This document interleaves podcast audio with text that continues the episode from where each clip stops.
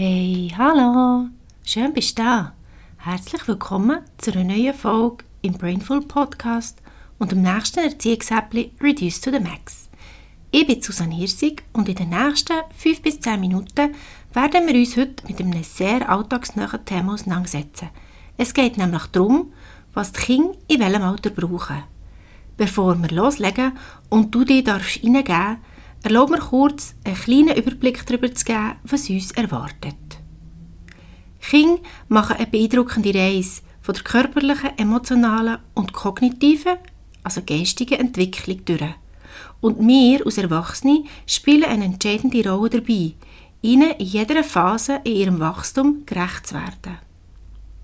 Und genau um das geht es heute in diesem Podcast und in dieser Folge. Da erfahrst du, was dein Kind in den verschiedenen Altersstufen braucht und wie das Ganze auch in einem vollpackten Alltagswahnsinn Platz findet. Dazu gebe ich dir immer praktische Beispiele an die Hand. Und ja genau, es ist mir nämlich wichtig, realistisch zu bleiben. Denn wer, wer braucht schon Tipps, die zwar immer nicht tönen, aber wirklich fernab von Realität sind. Also, bist du ready für ein alltagsnähe Entwicklungspsychologie? Let's do it! Lass uns anfangen mit der Säuglingsphase, in den ersten Lebensmonaten.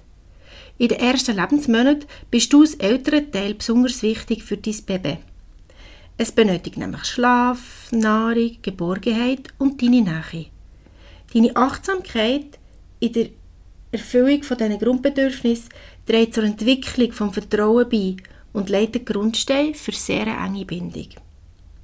Und da kommt jetzt ein Beispiel aus dem Alltag. Wenn dein Baby hungrig ist, schau doch, dass es in Ruhe kann stillen und füttern wenn möglich ohne Unterbrüche. Weiter geht schon in der Entdeckungsphase. Die ist ab dem 8. Lebensmonat. Ab dem 8. Lebensmonat fängt das Kind an, neugierig zu sein und die Umwelt zu erkunden.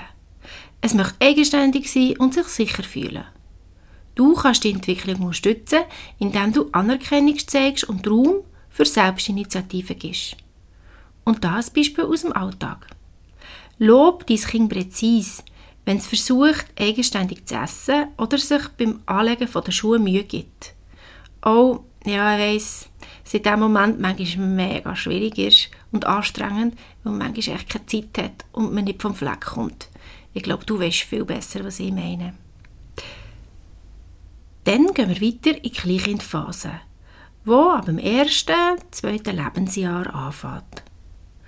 Im zweiten und dritten Lebensjahr von dieser Phase entwickelt sich dein Kind rasend schnell. Sprachfähigkeiten, motorische Fertigkeiten und Kontrolle über den Schließmuskel stehen dann im Fokus. Du kannst die Sprachentwicklung fördern, Spiele zur Motorik anbieten und bei der Sauberkeitserziehung geduldig unterstützen. Und wie könnte es gehen im Alltag. Ein Beispiel.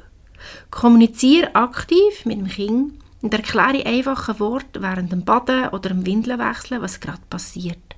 So gibst du Konzept an die Hand und das Kind hat immer eine bessere Vorstellung darüber, über den Alltag und über das Leben. Dann geht es weiter, direkt ins zweite Lebensjahr. Da steht Welterkunde auf dem Programm. Mit zwei Jahren wie ich vorher schon ein bisschen angetönt habe, fängt dein Kind an, die Welt auf einer tieferen Ebene zu verstehen. Darum geben wir eben noch vorher Konzept an die Hand. Ein Beispiel da aus dem Alltag könnte sein, erlaubt deinem Kind im Garten oder auf dem Spaziergang, wenn ihr zusammen laufen, nach Insekten oder Blumen zu suchen oder im Sandkasten zu spielen, um die Neugierde zu befriedigen. Das ist ganz einfach in den Alltag integrierbar und hilft sehr gut. Dann die Vorschulzeit. Die fängt ja ab dem dritten und, Lebens, dritten und vierten Lebensjahr an. Ab dem dritten Lebensjahr entdeckt dein Kind seine eigene Identität. Das ist dann, wenn es ganz spaßig wird, wie wir alle so ein bisschen kennen, die Trotzphasen, die kommen. Die können auftreten, während sie Empathie entwickeln und soziale Fähigkeiten erlernen. Da könnte ein Beispiel aus dem Alltag folgendes sein. Organisiert gelegentlich Treffen mit anderen Kindern in der Nachbarschaft, um soziale Fähigkeiten wie das Teilen und Kommunizieren zu fördern. Das längt schon. Viel mehr musst du noch gar nicht machen. Direkt geht es weiter in die Vorfreude auf die Schule, wo ab dem 4., 5., 6. Lebensjahr je nach Alter auf dem Programm steht. Mit vier oder fünfjährig fangen Kinder an, Rollenspiele und Fantasiespiele zu spielen. Sie können eigentlich dann bei einfachen Alltagsaufgaben helfen und entwickeln ein Verständnis für Geschlechterunterschied. Was kannst du aus Mami Papi da machen? Ein Beispiel aus dem Alltag.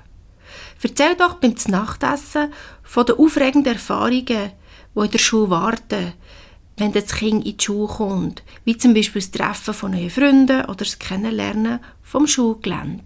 Das weckt die Vorfreude noch mehr. Und dann gibt es einen Übergang jetzt in den ersten Teil der Schulzeit. Gehen wir nämlich in die Phase von ca. 7 bis 11-jährig. Die Schulkinder im Alter von 7 bis 11-jährig haben ein starkes Bedürfnis nach Kompetenz und Anerkennung. Sie möchten aktiv am Lernen teilnehmen, Selbstvertrauen entwickeln und sich mit anderen messen. Da ist es wichtig, dass die Erwachsenen die Lernerfahrungen bestätigen und Kinder ermutigen, ohne es zu überfordern. Das hilft ihnen, autonomer zu werden und sich in der Welt zurechtzufinden. Ein Beispiel aus dem Alltag könnte sein, du nimmst dir einmal am Tag fünf bis zehn Minuten Zeit, um mit deinem Kind über einen Schultag zu reden. Am besten in der Redezuhör Rückzugsfamilienkuschlecken. Dazu habe ich mal noch einen Blogbeitrag geschrieben. Kannst du mal schauen auf der Webseite. Und dann geht es auch schon schnurstracks über zur Pubertät im Alter von ca. 11 bis 16-jährig. In der Pubertät erleben Jugendliche eine Phase von Identitätssuche und gelegentlicher Ablehnung. Sie suchen ihre Rolle in der Gesellschaft und werden von Freunden und Gleichaltrigen stark beeinflusst. Erwachsene können dann sehr fest helfen, den Platz im Leben zu finden, indem sie Verständnis und Unterstützung bieten, auch wenn es manchmal maximal anstrengend ist. Und aber auch maximal anstrengend ist für die Jugendlichen, weil sie sich nämlich von der Meinung von ihren Peers, also von ihren Gleichaltrigen, auch müssen absetzen Offene Kommunikation bleibt entscheidend. Eltern sollen mit den Jugendlichen reden und ihnen ein offenes Ohr bieten um ihnen über die Sorgen zu berichten und über ihre Interessen zu reden. Ihr könnt gemeinsam Lösungen finden für Herausforderungen und Entscheidungen besprechen, um das Gefühl von Autonomie und Kontrolle zu fördern. Ein schönes Beispiel aus dem Alltag ist auch da, einmal am Tag fünf bis zehn Minuten Zeit nehmen, um mit deinen Kindern Jugendlichen über das mühsame Leben zu reden. Am besten auch da, ihr redet zu Rückzugsfamily Kuschlecke einfach ein wohliger, schöner Ort, wo ihr euch zurückziehen und könnt austauschen Gerade im pubertierenden Alter sehr, sehr eine schöne Intervention. So, Deli, da wären wir eigentlich auch schon durch mit der wichtigsten Entwicklungsphase und was dein Kind in welcher Phase braucht.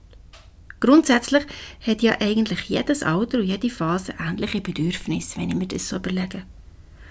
Es könnte sein, ich habe mir so überlegt beim Schreiben, und ja, lass uns doch gemeinsam etwas festhalten. Ich glaube, es könnte das sein. In dem, dass du als Elternteil einfühlsam bist und auf die Bedürfnisse von deinem Kind eingehst und Unterstützung bietest, kannst du dazu beitragen, dass sie gesund anwachsen und eigentlich zu selbstbewussten Individuen werden. Weil eigentlich wollen wir neu her in eine Richtung, nämlich Selbstliebe. Und wenn Selbstliebe und Selbstanerkennung da ist, dann ist der Grundstein gelegt. Und das ist von grundlegender Bedeutung. Darum habe ich auch dazu einen Blogbeitrag geschrieben, den du mal nachlesen kannst, wenn du Lust hast. Ein Hoch auf Selbstliebe. Frisch, praxisnah und ohne Shishi, so geht es eigentlich in der Welt der Kinderentwicklung. Das wisst ihr besser als ich. Keine unrealistischen Tipps, nur praktische Beispiele. Die Entwicklungspsychologie ist manchmal bisschen komplex oder mag so erscheinen.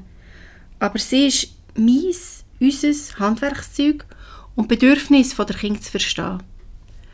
Also bleib realistisch, flexibel und vor allem genieße die Reise mit deinen Anführungszeichen, Schlusszeichen, kleinen, egal wie gross sie sind, in vollen Zügen. Auch wenn sie manchmal auf den Mond schiessen